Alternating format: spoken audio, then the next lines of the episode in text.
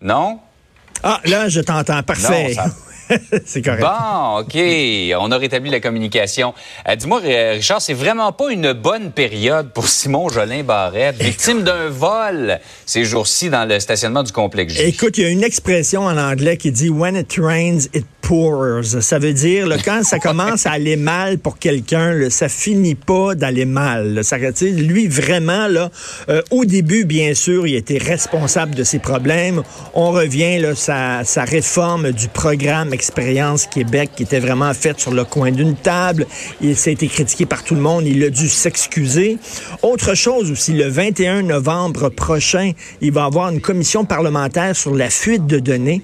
Et là, euh, l'opposition voulait à tout prix que Simon Jolin Barrette demande à Revenu Québec, hein, parce qu'il y a eu des fuites de données à Revenu Québec, de se présenter devant cette commission-là. Il a refusé, Simon Jolin Barrette. Il a demandé à la SQ, à Equifax, euh, à, les autorités de marché financier, à Desjardins de se pointer, mais il n'a pas voulu que Revenu Québec se pointe. Et là, évidemment, L'opposition lui est tombée sur la tomate. Et là, en plus de ça, alors il s'est fait voler des documents dans son auto. On le sait, les portes n'étaient pas verrouillées. C'était des documents, semble-t-il, pas très importants. Mais je parle de ça aujourd'hui. Moi, c'est la réaction de Marois Risky du Parti libéral qui a, qui a dit qu'il manquait de jugement. Puis elle lui a dit, ma mère, moi, m'a toujours dit de ne jamais laisser sa sacoche euh, dans son auto. Par moment, c'est pas une sacoche, c'est un sac à main. Une sacoche, c'est le- les sacs qu'on accroche aux chevaux. Mais bon, mais tu sais, ça, c'est le genre de politique que je déteste. Tu sais, lorsqu'on... elle- Marois Risky, elle est très bonne là-dedans. Elle transforme tout en bataille politique. Tu sais, le gars s'est fait voler. Peut-on... tu sais, Il me semble que moi, je sais pas sa mère si elle lui a dit ça, mais ma mère me dit, faut jamais blâmer les victimes. C'est ça qu'on dit, hein.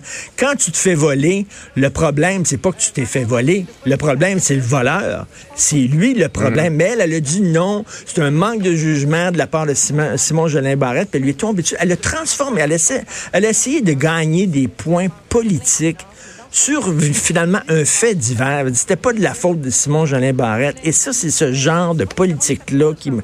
Je pense que les gens sont un peu dégoûtés de ça, là, que tout devient une bataille politique. Là, on va se carrer des points contre l'adversaire. Et même, même Simon Jolin Barrette qui dit Ben voyons donc, je me suis fait voler, c'est pas moi le problème, c'est le gars qui m'a volé. Voyons donc. Alors, euh, mettons, Ouais, c'était la petite L'erreur avait été surtout commise par, je pense, son chauffeur, Ben, hein, qui n'avait pas verrouillé les portes. Son euh, chauffeur et garde du corps. Donc, essayer de, de transformer ça en, en bataille politique et gagner des points Hmm. sur quelqu'un qui avait déjà le genou à terre, j'ai trouvé ça assez petit, assez ordinaire. On va aller voir le non-verbal de Simon Jolin Barrette Ben oui. hier, qui avait l'air de dire vraiment, là, ça va pas bien de ces temps-ci. J'ai hâte que le week-end arrive. C'est ça qui était écrit dans ses yeux. Oh oui.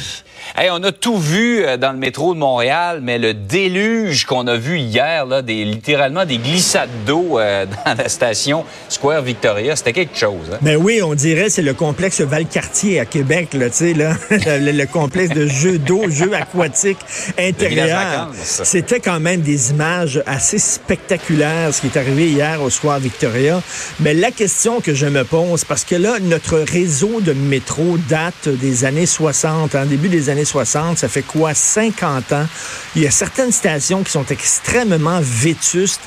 Et là, on parle de plusieurs gros projets, comme par exemple le prolongement de la ligne bleue, la fameuse ligne rose, euh, de créer de nouvelles stations de métro. C'est très bien, mais il va falloir aussi, euh, c'est-à-dire entretenir des stations existantes. J'espère qu'on ne fera pas avec le métro ce qu'on a fait avec euh, euh, nos routes.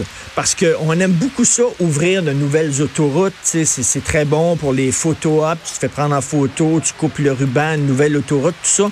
Mais on a laissé notre réseau routier littéralement à l'abandon. On ne l'a pas entretenu, on ne l'a pas retapé. Et ce qui fait que, comme résultat, vous le savez, à Montréal, entre autres, il faut tout faire en même temps. Il faut tout refaire le réseau routier en même temps, ce qui fait que la ville est complètement bloquée.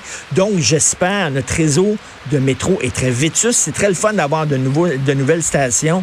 J'espère qu'on va aussi... euh, on le fait avec le métro Berry, là, la station Berry, qu'on va retaper complètement, qu'on va renouveler de fond en comble à la station Berry. Mais il va falloir faire ça aussi dans certaines stations euh, parce que ça date. Hein, 50 ans pour une station de métro, c'est vieux.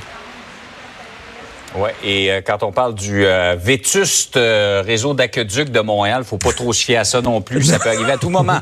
tout à fait. Bon week-end tout le monde. Hey, salut Richard. Salut, Bonne salut. fin de semaine.